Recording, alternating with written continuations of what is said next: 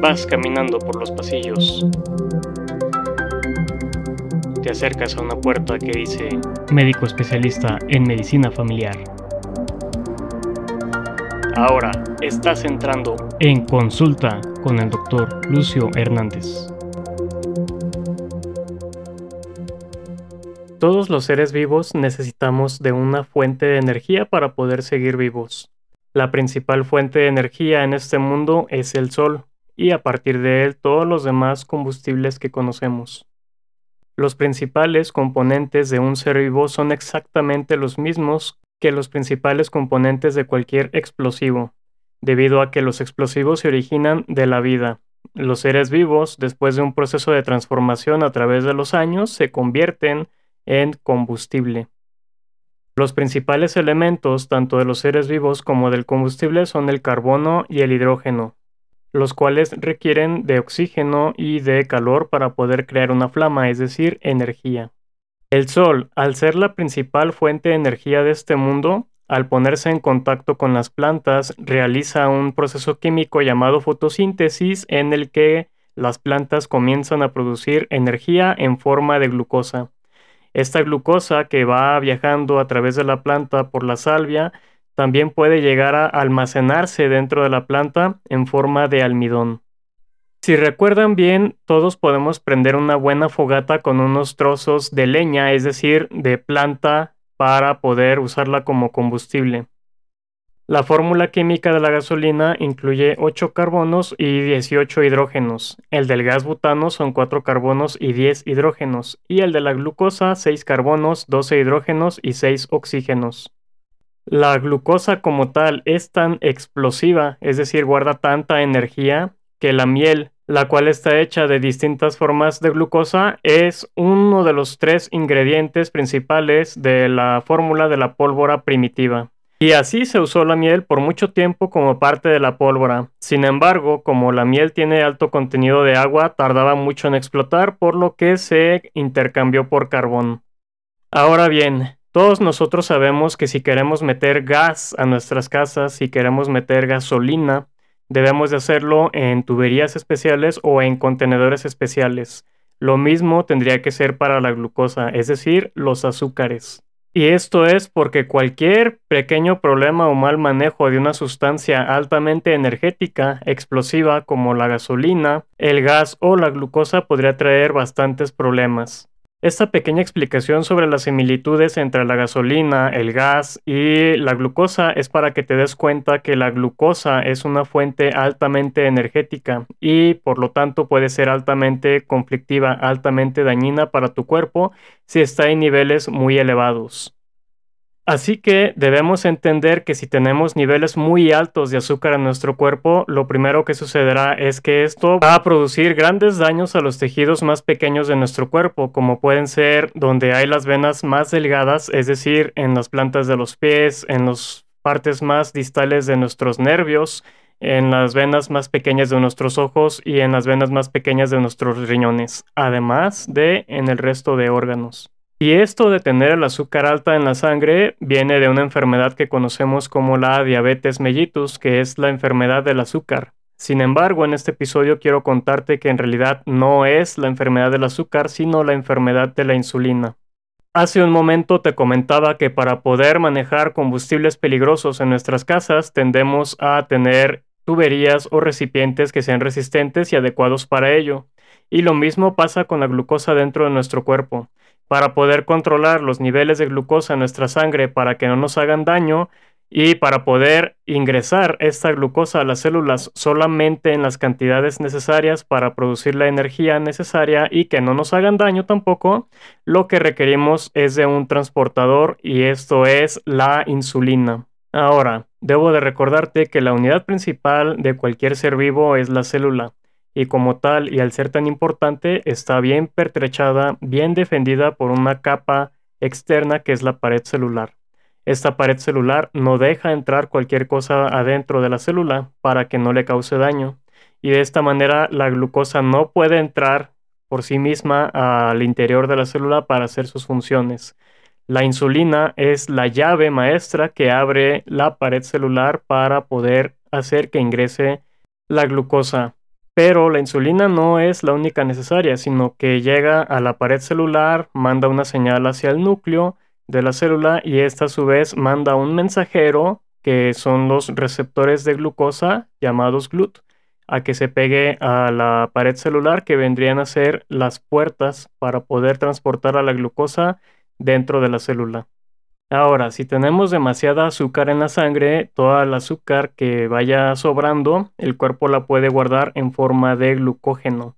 Así como en las plantas el exceso de azúcar se guarda en forma de almidón, en el cuerpo se guarda en forma de glucógeno y esto se hace principalmente en el hígado y seguido de los músculos.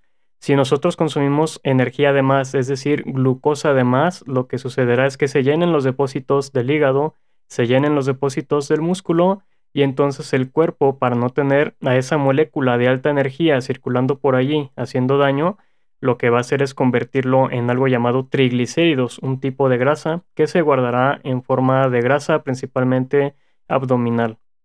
Ahora bien, el tener demasiada azúcar en la sangre puede deberse a distintos motivos y el principal es el consumo excesivo de carbohidratos. Los carbohidratos son formas que la naturaleza tiene para guardar el azúcar, que al momento de alimentarnos de ellos se degradan en el intestino hasta formarse azúcar sencilla, es decir, glucosa, para poderse absorber.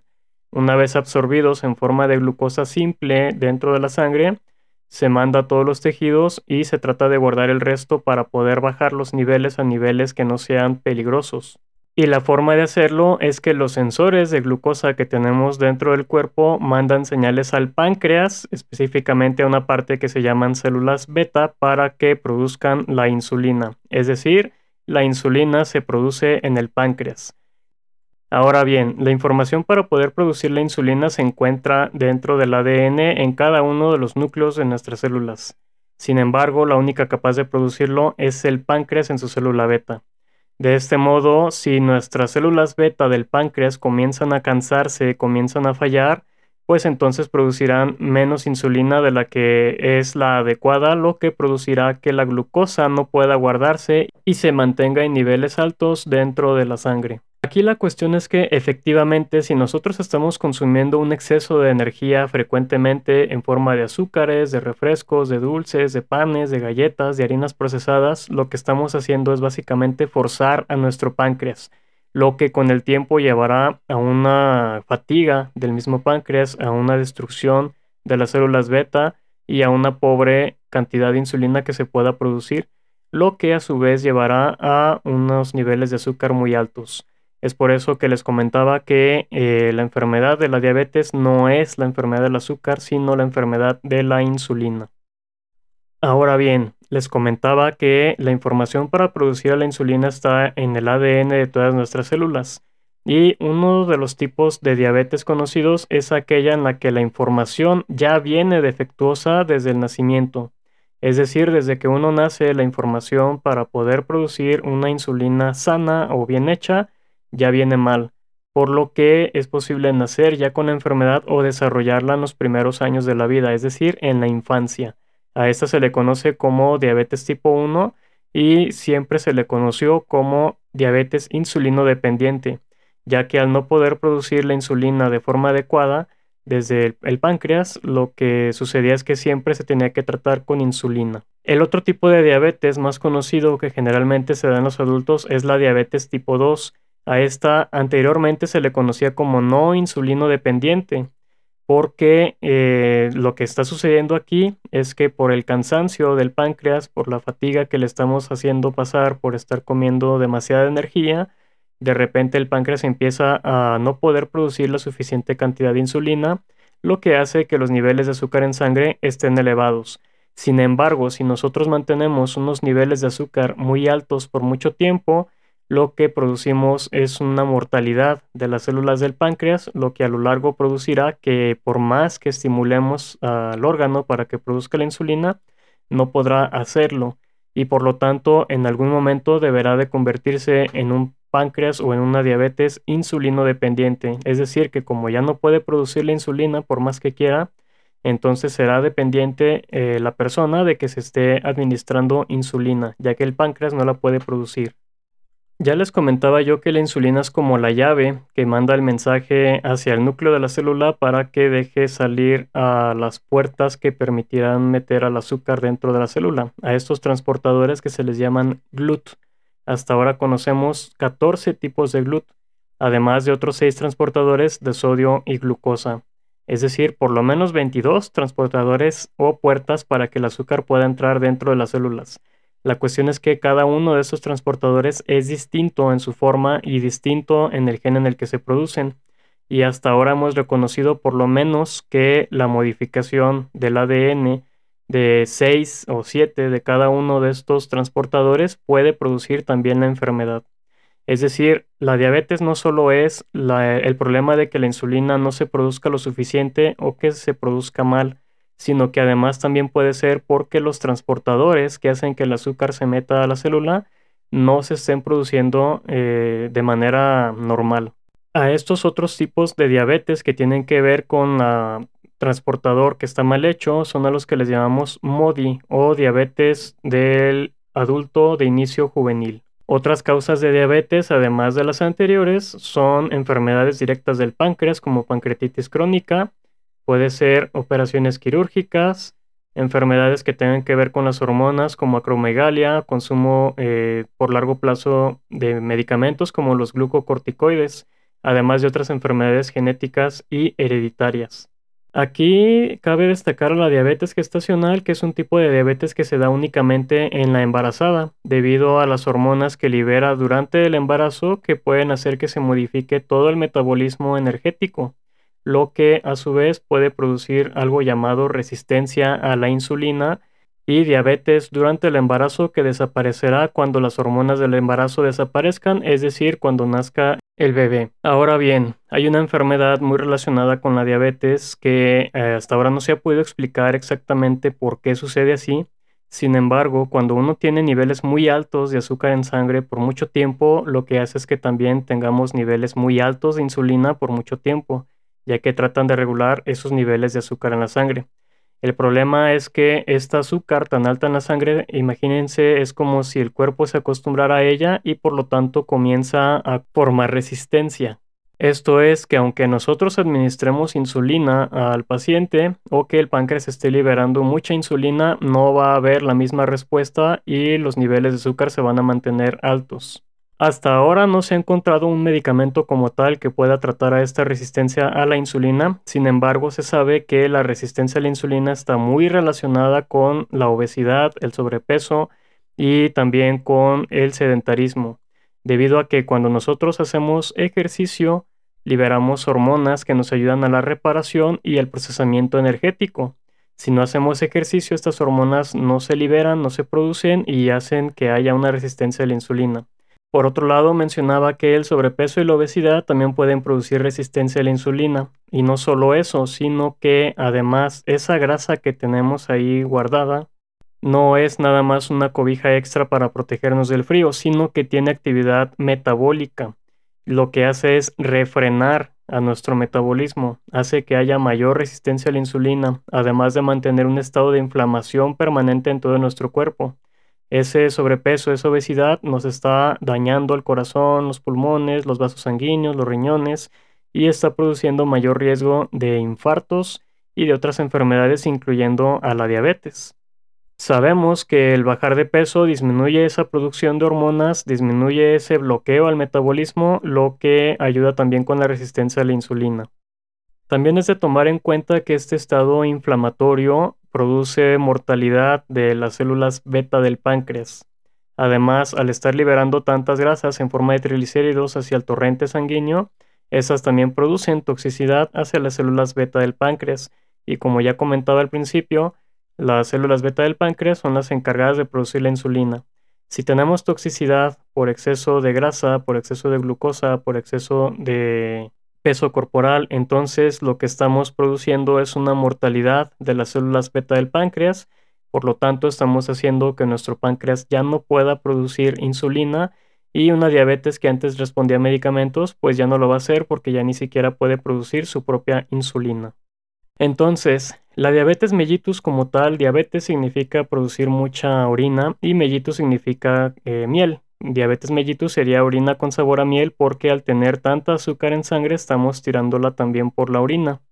Por cierto que no es normal tirar azúcar por la orina. Normalmente el riñón absorbe lo poco que hay, pero cuando es excesivo no lo puede reabsorber y esto también ocasiona un daño al riñón.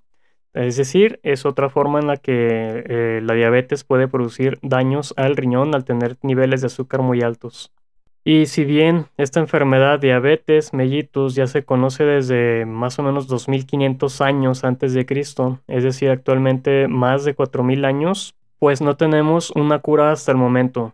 Y esto es porque, como comentaba eh, durante todo este episodio, no es una enfermedad del azúcar, es una enfermedad de la insulina de si las instrucciones para formar la insulina desde el ADN están bien hechas o no, lo que hace que se produzca una insulina que funcione o no, como sucede con la diabetes tipo 1, de si tenemos un desequilibrio dietético al consumir demasiada energía en forma de azúcares y carbohidratos y harinas refinadas, lo que hace que estemos frecuentemente con azúcar muy alta en sangre, lo que hace que forzamos a nuestro páncreas, lo que hace que se canse, que se empiezan a morir las células y que nos volvamos diabéticos de si tenemos un peso saludable que no modifique a nuestras hormonas del metabolismo y permita tener un buen equilibrio energético. Y también depende de si los receptores del azúcar dentro de la célula están funcionando de manera adecuada. Ahora, todos los medicamentos tomados que usamos para la diabetes básicamente lo que hacen es o evitar que absorbamos los azúcares del intestino o forzar a nuestro páncreas a formar más insulina. En todo caso, si nosotros seguimos consumiendo azúcares de más, no va a importar cuánto medicamento tomemos porque seguiremos forzando nuestro páncreas y se seguirá absorbiendo excesiva azúcar y por ello llegará un momento en el que nuestro páncreas se fatigue, se mueran las células y nos volvamos diabéticos dependientes de la insulina. Por lo tanto, hay que recordar que eh, si la enfermedad de la diabetes es la enfermedad de la insulina, el tratamiento siempre será la insulina. Por lo menos cuando ya nuestro páncreas ya no esté funcionando lo suficiente para producir su propia insulina o para forzarlo a producirla con medicamentos. Además, si realizamos ejercicio y llevamos una buena dieta, nos ayudará también a modificar nuestro metabolismo y a regular nuestros niveles de insulina y esta a su vez los niveles de glucosa. Pues bien, con este episodio trato de enseñarte que no hay un único tipo de diabetes, que el tratamiento final de todos los tipos de diabetes siempre será la insulina cuando otros medicamentos fallen, y finalmente que la diabetes es la enfermedad de la insulina. El azúcar sí tiene gran parte de los daños que produce, pero principalmente el problema está con la insulina. En otros episodios a futuro ya hablaremos más sobre los tratamientos, las complicaciones y cómo vivir con la diabetes. Por ahora espero que este episodio te haya agradado, que te haya servido de algo, y si es así, compártelo con tus conocidos. Recuerda que la salud es efímera y hay que cuidarla, y lo mejor es estar informado. Muchas gracias por la escucha y hasta el próximo episodio. La información vertida en este podcast es para educación y entretenimiento. No representa una recomendación médica y en ningún caso deberá ser utilizada para diagnóstico o tratamiento de enfermedades. Si usted o algún conocido tiene algún problema de salud, consulte a su médico. De ninguna manera al escuchar, leer, enviar correos o interactuar en redes sociales con mi contenido establece una relación médico-paciente.